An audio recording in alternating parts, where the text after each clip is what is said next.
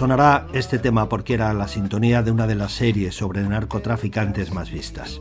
La historia partió de Don Winslow, el escritor al que seguimos decenas de miles de lectores. Winslow es un creador de mundos trenzados a base de realidad y de ficción. A partir de El poder del perro, necesitó 20 años para cerrar la trilogía de narcos que convirtió en serie de televisión Ridley Scott, que también llevó al cine otra de sus novelas, Salvajes. El éxito de aquel libro fue brutal convirtió a Don Winslow en uno de los más leídos del mundo. Pero os cuento esto porque acaba de llegar la segunda entrega de uno de sus nuevos mundos, también en forma de tres libros. Este nuevo mundo se abrió en una playa.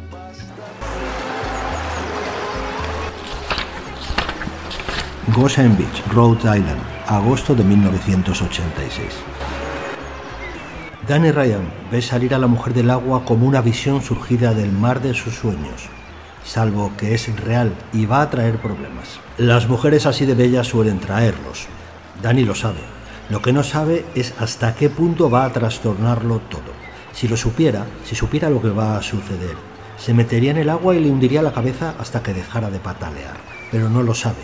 Por eso se queda sentado en la arena, con el sol radiante dándole en la cara, delante de la casa de Pasco en la playa, y la mira a hurtadillas desde detrás de las gafas de sol pelo rubio, ojos de un azul profundo y un cuerpo que el bikini negro, más que ocultar, realza. Tiene el vientre terso y plano, las piernas esbeltas y musculosas. No la ves dentro de 15 años con las caderas anchas y el culo gordo de tanto comer patatas y salsa de tomate. Al salir del agua, su piel reluce de salitre y sol. Terry Ryan da un codazo en el costado de su marido. ¿Qué? La estás mirando, te veo. La están mirando todos, él, Pat y Jimmy y también las mujeres, Seila, Angie y Terry.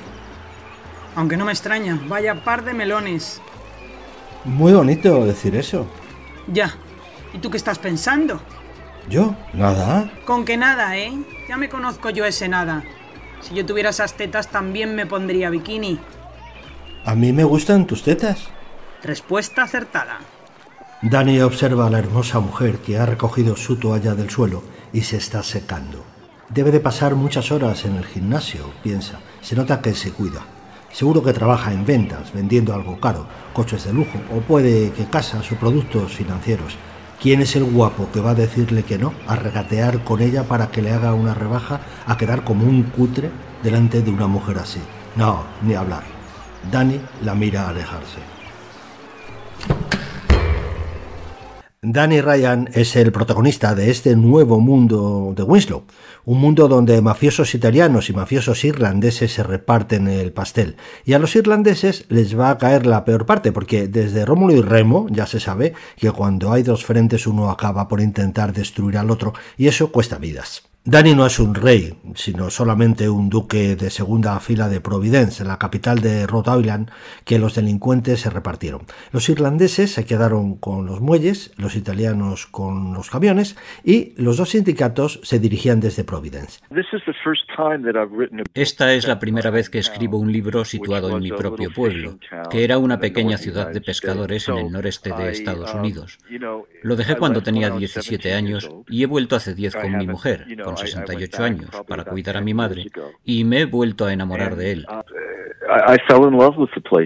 Danny Ryan ha tenido que salir huyendo con los supervivientes de su familia mafiosa. Había que largarse y atravesar todo el país para llegar hasta California, el mejor lugar para esconderse y lamerse las heridas. Lo gracioso es que Danny siempre ha querido hacer este viaje.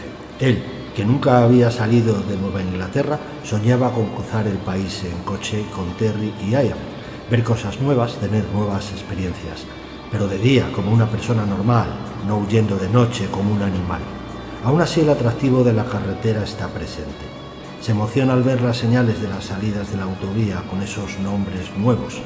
Baltimore, Washington DC, Pittsburgh, Bristol, mientras la carretera se despliega bajo sus neumáticos cambian las emisoras de radio y la distancia se acumula. Es el puto sueño americano, el viaje por carretera, la migración al oeste. Se dice mientras conduce. Las carretas de esta caravana suya se reparten a lo largo de varios kilómetros. Paran en cabinas telefónicas para coordinarse. Se juntan cada dos días en algún motel de mala muerte. Cuantos más sean, mejor, por si aparecen los apaches italianos. Danny se largó de Rhode Island con tanta prisa que en realidad no pensó a dónde iba, pero ahora que está de camino tiene tiempo de sobra para planteárselo. Siempre ha querido conocer California.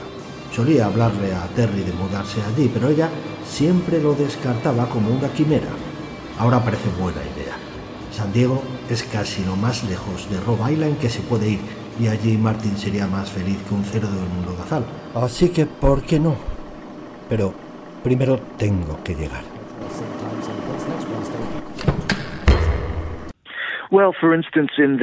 Por ejemplo, en este libro, Denny Ryan es un chico de clase trabajadora que se casa con la hija de un capo mafioso. Eso le lleva a esa clase de trabajo. Básicamente, él es un hombre decente, porque es leal a su mujer, a su familia, a sus amigos y vecinos.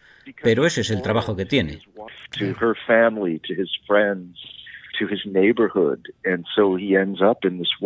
Don Winslow ha tenido una vida de película, periodista y viajero.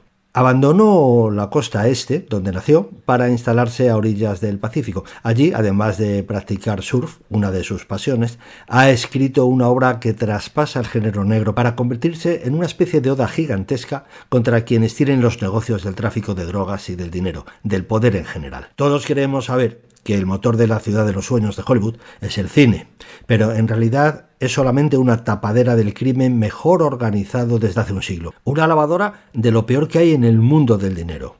Ilusiones rotas, humillaciones, prostitución física y prostitución de valores.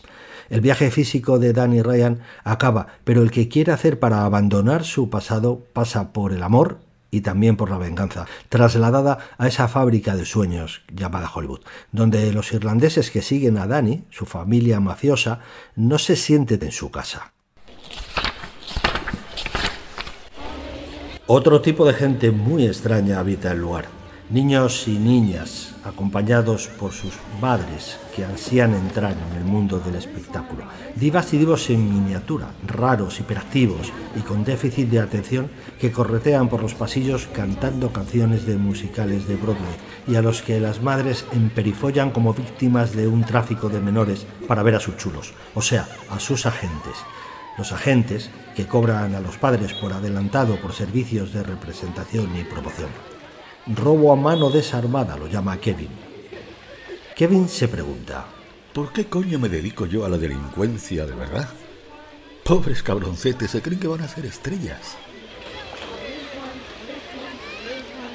Los menores enseñan su sonrisa falsa y forzada a cualquiera que finja el menor interés y se ven arrastrados a interminables convocatorias de casting clases de interpretación impartidas por actores adultos en paro que se ganan la vida aprovechándose de ellos. Por lo menos antes las ilusiones eran gratis. Ahora cuestan una pasta. La tarifa de la gente, la factura del fotógrafo, las clases de interpretación, las lecciones de baile. Y por cierto, ¿quién coño baila ya en las películas? Los logopedas, los profesores de canto, los asesores de maquillaje y peluquería las madres hablan del dinero que gastan y en qué lo gastan, y luego la madre que no estaba pagando por la nueva chaladura vuelve a su habitación y amplía el límite de su Mastercard para pagar un coach de vida o un experto en sonrisas. Con cualquier marrachada que pueda darle ventaja a su hijo para conseguir un anuncio o una frase en una serie de la tele por cable, y así costear un mes más sus ilusiones. Le extraña que no haya psiquiatras haciendo cola en el vestíbulo para hacer caja con esa abundancia de neuróticos en ciernes. Da gracias por haber tenido una infancia irlandesa, alcoholizada pero relativamente normal, con las peleas domésticas de los sábados por la noche, el asado dominical después de misa, acompañado de zanahorias, cebollas, patatas, culpa, vergüenza y arrepentimiento. El caso es que entre las familias desplazadas, los padres divorciados y las madres del mundo del espectáculo y sus engendros, el complejo de apartamentos es uno de los lugares más deprimentes que hay sobre la faz de la Tierra. Un campo de refugiados con aire acondicionado, piscina, bañera de hidromasaje del tamaño de una placa de Petri, desayuno continental de cortesía servido en el salón comunitario. Y luego, hablando de refugiados, estoy yo. ¿Qué lees? Una biografía de Walt Disney. Es fascinante. Es un genio, ¿sabes? Un genio de los que nacen una vez cada 50 o 100 años. ¿Cuántos años tienes? ¿12? Tengo 8.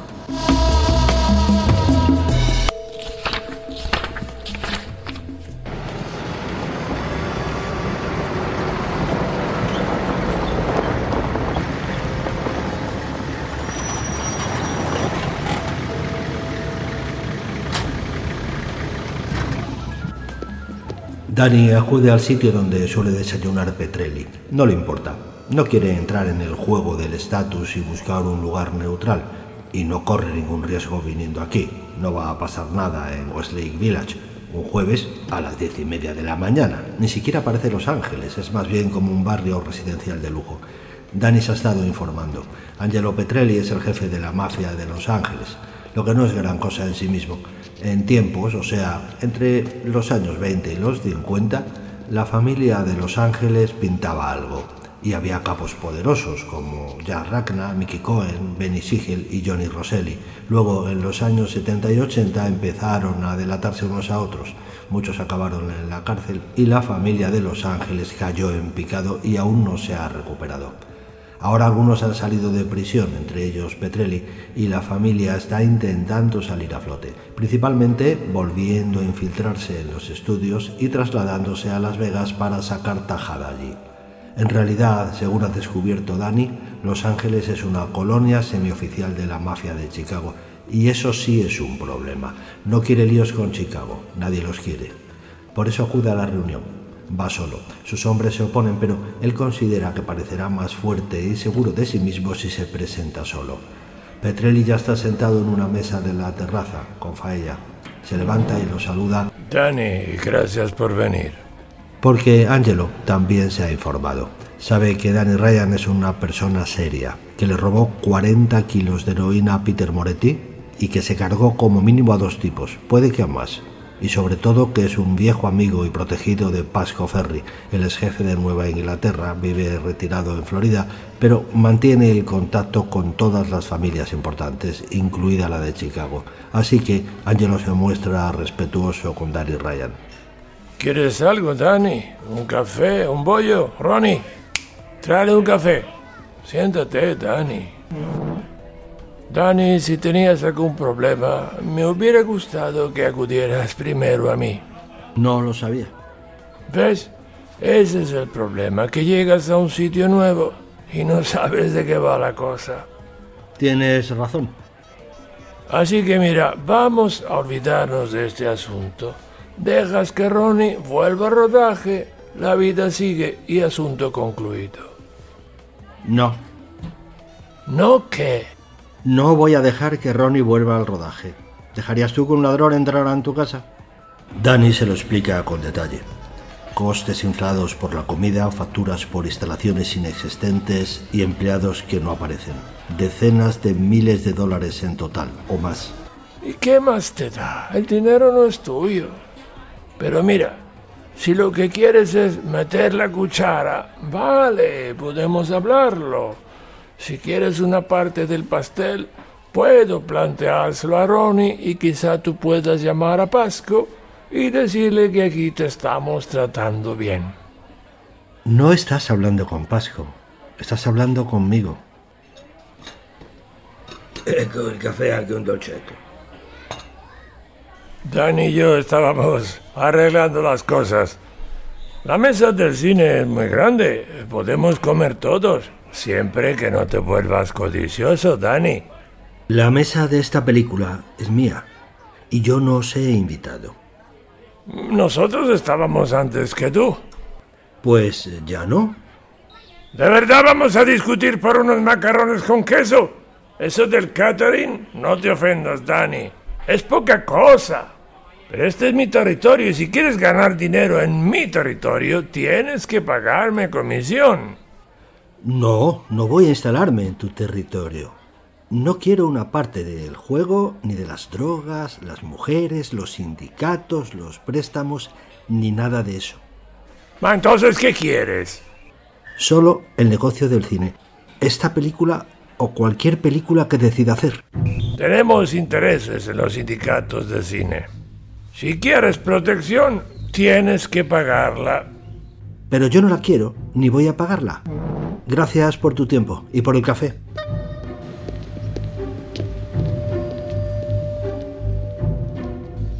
Quiero que haya alguien en el plató en todo momento. Diles a los demás que estén alerta. Estamos ante una interpretación demoledora de la larga historia entre la industria del cine y el crimen organizado. Hay un gran fracaso de la ley a la hora de infiltrarse en los sindicatos de la industria cinematográfica. De todas formas, lo más importante es la relación cultural de Hollywood con el crimen organizado. Allí siempre han gustado las películas de mafiosos y a ellos les ha gustado que se hicieran películas sobre ellos. Es una relación simbiótica. Don Winslow se ríe de esto en el libro porque mucha gente de Hollywood que ha hecho películas de gángsters se cree que son gángsters y a los mafiosos les gusta codearse con actores y directores porque piensan que se les pegará algo de ese glamour.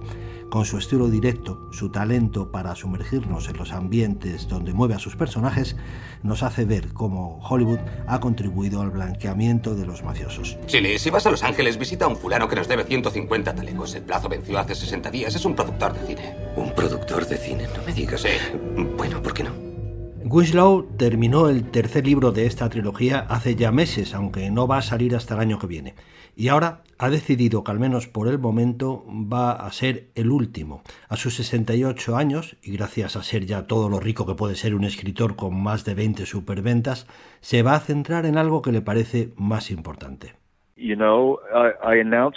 He anunciado mi retirada para enfocarme en escribir y hablar sobre cosas más importantes. Voy a enfocarme en luchar contra Trump y el trumpismo.